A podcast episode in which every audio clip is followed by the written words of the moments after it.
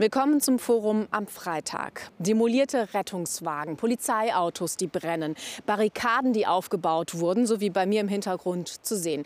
Einsatzkräfte der Polizei und der Feuerwehr, die attackiert werden. Die Ausschreitungen in der Silvesternacht in Berlin haben bundesweit für Empörungen gesorgt, für Entsetzen. Und sie haben zu einer Debatte geführt über die mutmaßliche Herkunft der Täter, darüber, warum so eine Situation eskalieren konnte und wie in Zukunft so etwas verhindert werden kann. Auch wir im Forum auf Freitag schauen auf dieses Thema.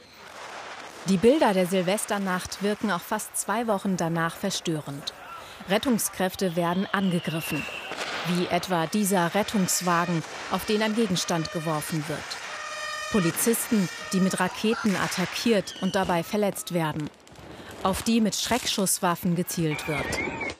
Und noch immer beschäftigt die Frage, warum das Feiern plötzlich so eskalierte, warum diejenigen, die eigentlich helfen wollen, selbst zum Feindbild werden. So wie Badisch Choban. Er ist seit mehr als zwölf Jahren bei der Feuerwehr. In der Silvesternacht wurden er und seine Kameraden gegen 23 Uhr zu einem Brand gerufen. Ein Reisebus in Flammen direkt unter einem Wohnhaus. Der Brand sollte gelöscht und die Bewohner in Sicherheit gebracht werden. Doch weit sind Badisch Choban und seine Kollegen nicht gekommen. Mitten auf der Straße eine brennende Barrikade. Weiterfahren unmöglich. Und in dem Moment, als wir ausgestiegen sind, ähm, kam wirklich äh, eine riesen Horde an Menschen, äh, an, an, vor allem jugendlichen Menschen aus allen Richtungen. Es war ja erst hier ziemlich dunkel, äh, aus allen Richtungen auf uns zu und die, es, es flogen sofort Steine, Flaschen, ähm, Pyrotechnik in unsere Richtung. Ähm, es war sehr, sehr schnell, sehr chaotisch und äh, weiß nicht, es kamen Leute aus diesen Menschenmassen äh, raus, direkt in unsere Richtung, in nächster Nähe, um gezielt mit Schreckschusspistolen uns halt eben ins Gesicht zu schießen. Wie fühlt sich das für Sie an? Man war geschockt. Man, man, ich, ich, man hat sich ich dachte, die meinen gar nicht erst uns. Man guckt sich natürlich um und äh, sieht, ist das hier ein Krieg, wo ich hier gerade irgendwie, ist, ist, bin ich jetzt zwischen irgendwelche Fronten geraten. Aber nein, dann hat man doch relativ schnell erkannt, das geht schon gegen uns. Ja?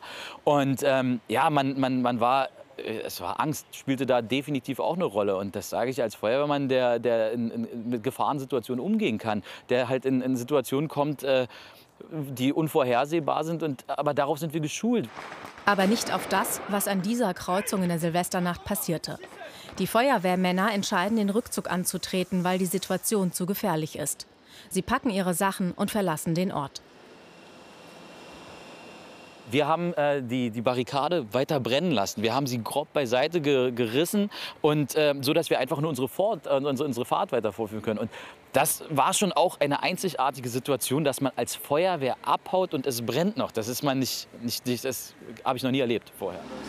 Feuerwehrleute, die einen Brand Brand sein lassen, weil die Angriffe zu gefährlich für sie sind. Mit so einem hohen Aggressionspotenzial hatten Badisch Choban und seine Kollegen nicht gerechnet das, was hier passiert ist, das waren halt eben Leute mit Migrationshintergrund und es waren vor allem äh, junge Leute mit Migrationshintergrund. Es waren heranwachsende Jugendliche, äh, so zwischen 15 und 25. Ja? Und das macht mich wütend, weil ich mein ganzes Leben lang gegen irgendwelche Vorurteile ankämpfe. Weil ich, äh, das macht mich vor allem ja, traurig, weil genau diese Leute einen Großteil der äh, Menschen mit Migrationshintergrund, die es geschafft haben, doch wieder in den Dreck ziehen. Die Bilanz der Nacht 145 Menschen wurden festgenommen. Davon laufen rund 100 Verfahren wegen Angriffen auf Einsatzkräfte. Auch zu den Geschlechtern veröffentlicht die Polizei Erkenntnisse. Die Tatverdächtigen sind fast nur Männer. Die Ausschreitungen lösen eine große Debatte aus über Ursachen, Konsequenzen, über die Herkunft der Tatverdächtigen, über Integration. Mal wieder. Ich treffe den Autoren und Psychologen Ahmad Mansour. Er arbeitet viel mit Strafgefangenen und Jugendlichen zusammen. Für die Eskalation in der Nacht hat er einen Erklärungsversuch. Die Polizei wird als super schwach wahrgenommen. Sie haben kaum Konsequenzen zu fürchten. Hier haben wir mit Jugendlichen zu tun, die zu Hause aufgrund von patriarchalischen Strukturen nicht die Möglichkeit bekommen haben zu rebellieren. Dieser Drang nach Rebellion wird draußen gelebt. Ja? Also ich gehe auf der Straße und rebelliere gegen den Staat, gegen die Polizei, gegen die Mehrheitsgesellschaft. Das spielt eine Rolle. Dann haben wir Menschen, die schon Gewalt in der Familie erlebt haben. Und da rede ich nicht von Menschen mit Migrationshintergrund. Ich rede hier von patriarchalischen Strukturen, die auch in unterschiedlichen Kulturen ähm, äh, da sind. Was sind denn Lösungsmöglichkeiten? Was muss Ihrer Meinung nach äh, geschehen, dass, das, dass nicht nochmal so eine Situation entsteht und auch nicht nochmal ein solches Silvester? Ich sehe die Schule als ein zentraler Ort, wo wir wirklich viel erreichen können. Die Schule muss ein Demokratieort sein. Die Schule muss in der Lage sein, Empathie äh, bei den Kindern entwickeln äh, zu lassen. Die Schule muss eine Art Ort sein, wo wir auch Kontakt zu den Eltern herstellen können und mit den Eltern in Dialog zu gehen. Jetzt hatten Sie auch härtere Strafen tatsächlich äh, gefordert in anderen Interviews. Ähm, was entgegnen Sie denn die, denjenigen, die sagen, so äh, Bestrafungen bringen nichts? Im Gegenteil, im, im Gefängnis lernen die dann noch mal so richtig, wie äh, sie vorgehen könnten, werden noch mal eher stärker kriminalisiert.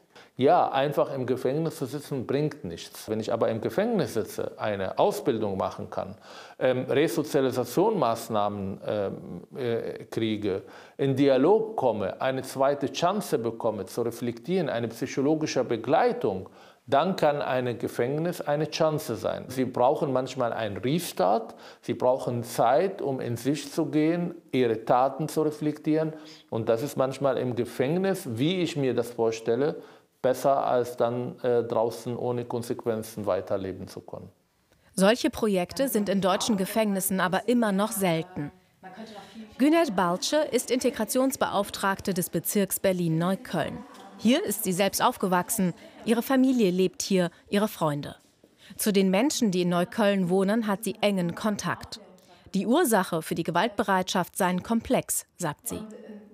Es gibt so bestimmte, äh, bestimmte Dinge, die ich für mich in den letzten wirklich Jahrzehnten auch analysiert habe, wo ich merke, das sind Kriterien, die das auf jeden Fall begünstigen. Und sehr oft spielt äh, in der Sozialisation der Kinder und Jugendlichen auch Gewalt eine Rolle tatsächlich. Also ähm, eine gewaltbelastete Kindheit und Jugend, sei es, weil man sie äh, tatsächlich selbst erlebt hat oder sei es, weil man sie miterleben musste oder miterlebt hat, kann sehr oft dazu führen, dass man einen äh, sehr laschen Umgang mit Gewalt hat irgendwann, also dass, die, dass die Hemmschwelle viel geringer ist, dass man Dinge auch weitergibt in der Form. Also ich sehe bei diesen jungen Männern ganz klar, dass sie ähm, Schwierigkeiten haben, sich eine Identität zu finden, die uns allen gut tut in der Gesellschaft, dass sie sich in Milieus abschotten, äh, die, die dann auch offen sind für so ein Gebaren in der Gruppe. Ja?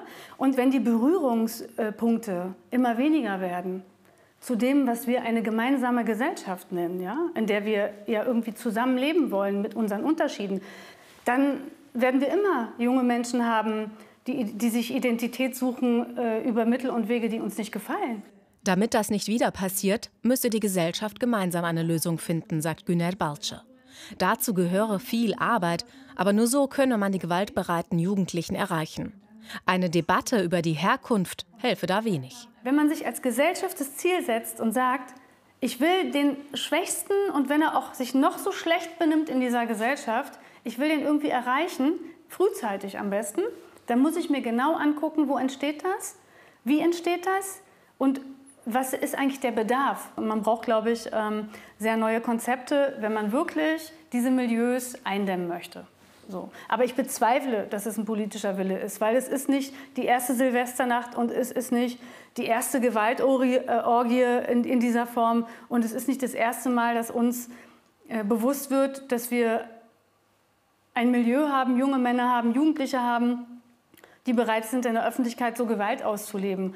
Und es ist auch kein migrantisches Thema. Ja? Es ist vielleicht auch ein migrantisches Thema, aber es ist nicht allein ein migrantisches Thema, ganz klar nicht. Wenn bei Dynamo Dresden 140 Polizisten verletzt werden und 30 Beamte dienstunfähig sind danach, äh, ich bezweifle, dass da einer von den Prügelnden wirklich einen ernsthaften Migrationshintergrund hatte. Also diese Gewaltthemen und die Angriffe auf, äh, auf äh, Feuerwehrleute und auf die Polizei, die sollten uns alle beschäftigen und die sollten wir in ihrer gesamten Dimension analysieren. Einer, der sich ebenfalls intensiv mit den Menschen in Neukölln beschäftigt, ist der Psychologe Kasim Erdogan. In seinem Verein Aufbruch Neukölln betreut er viele Jugendliche und Männer mit Migrationsgeschichte. Für die Ursachen der Silvesternacht hat er Vermutungen. Ich sage, das sind alle junge Menschen aus sozial benachteiligten Familien, perspektivlose junge Menschen, die in der Schule nicht erfolgreich waren. Ich kann sagen, dass äh, größte, der größte Teil von denen ohne Schulabschlüsse die Schule verlassen haben. Das sind junge Menschen, bei denen auch die Kommunikation zu Hause nicht funktioniert hat. Das sind junge Menschen, die sich ausgegrenzt, äh, benachteiligt, stigmatisiert fühlen, sowohl von Elternhäusern als auch, sage ich mal, durch die äh, Perspektiven, was Zukunft anbelangt, Arbeit anbelangt. Äh, so kann man erstmal vermuten. Dass bei der bundesweiten Debatte von einigen der Fokus auf die Einwanderungsgeschichte der Tatverdächtigen gelegt wird, das hält Kasim Erdogan für falsch. Wenn man die Herkunft der Menschen in Vordergrund sieht, hat man die Gesellschaft wieder erfolgreich gespalten. Das bringt uns nicht weiter. Wir müssen uns nicht mit Ethnien beschäftigen, sondern mit Vorfällen beschäftigen. Gewalt ist ein globales Problem oder globale Herausforderung und Gewalt soll von uns allen bekämpft werden, denn Gewalt ist ja das Endprodukt der Enttäuschung, der Kränkung, der Verzweiflung. Was Lösungen angeht, sagt Kasim Erdogan, hätte er kein Patentrezept. Dennoch hat er Vorschläge. Wenn wir rechtzeitig schnell anfangen, mit diesen jungen Menschen zu kommunizieren, Kommunikation auf gleicher Augenhöhe in einer verständlichen Sprache, durch Vertrauenspersonen, das ist die eine Schiene. Die andere Schiene ist, damit die zukünftigen Generationen mit solchen unmöglichen Vorfällen nicht in Berührung kommen, sollen wir Väterarbeit, Männerarbeit in Familienzentren stärken, in die Bildungseinrichtungen gehen, mit, bei Identitätsentwicklung dieser jungen Menschen zusammenkommen und wir sollen auch zu den Moscheevereinen und Migranten-Selbstorganisationen mehr Kontakte knüpfen, um Gewalt einzudämmen. Wir werden nicht gänzlich verhindern, leider sage ich mal so, aber wenn jeder das, was notwendig ist, tut, dann sind wir auf dem richtigen Weg. Die Jugendlichen mehr begleiten, in die Familien gehen, stärker zusammenarbeiten. Das könnte eine Lösung sein. Ich treffe Jihan Sinan Olo. Er ist Sozialwissenschaftler am Deutschen Institut für Integrations- und Migrationsforschung. Auch er kritisiert, wie die Diskussion geführt wird. Man muss da genau drauf schauen, man muss gucken, was da passiert ist. Wir müssen das verurteilen. Aber gleichzeitig müssen wir aufhören, ähm, auf so pauschalisierende Art und Weise bestimmte Gruppierungen äh, äh, für Gewalt und Kriminalität verantwortlich zu machen, sondern die, die, die Ursachen liegen woanders. Ist es für Sie ein Problem, die mutmaßliche Herkunft von Tätern, Täterinnen zu nennen? Was glauben Sie denn, hat der Pass mit dem Böllerverhalten von Menschen zu tun? Glauben Sie, da gibt es einen Zusammenhang? Also glauben Sie, dass ein syrischer, ein afghanischer Pass mich zu einem bestimmten Böllerverhalten bringt oder äh, äh, ein bestimmtes Verhalten gegenüber staatlichen Institutionen eingeschrieben ist in meine Kultur, in meinen Pass? Glauben Sie, hier gibt es einen Zusammenhang? Vielleicht gibt es diesen Zusammenhang, aber der müsste mir erstmal plausibel gemacht werden. Ich kann diesen Zusammenhang nicht erkennen. Haben Sie so eine Idee oder eine Vorstellung davon, warum es gerade zum Beispiel in Neukölln, ein Bezirk, in dem viele migrantische Familien wohnen, ähm, zu Eskalationspunkten gekommen ist? Das ist ein Ergebnis von sozialen Verhältnissen.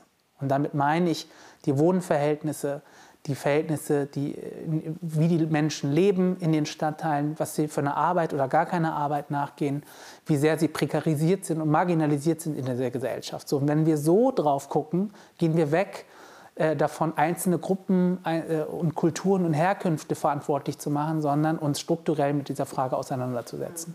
Wie kann man denn ein zweites Silvester in der Form ähm, verhindern oder auch eine weitere Eskalation? Ich glaube, grundsätzlich müssen wir einfach viel mehr in Präventionsarbeit äh, investieren, wir müssen mehr äh, in die Sozialarbeit investieren, wir müssen äh, wir brauchen auch ein größeres Angebot in, in Bezug auf Kinder- und Jugendpsychologinnen in den Stadtteilen. Ja, also Das ist das, was ich meine. Ja? Wir müssen äh, Ausbildungsplätze äh, für die Jugendlichen bereitstellen. Also die Gesellschaft muss sich, die gesellschaftlichen Institutionen müssen sich öffnen und wir müssen diese Jugendlichen mitnehmen, weil sonst kriegen wir das Problem so nicht in den Griff.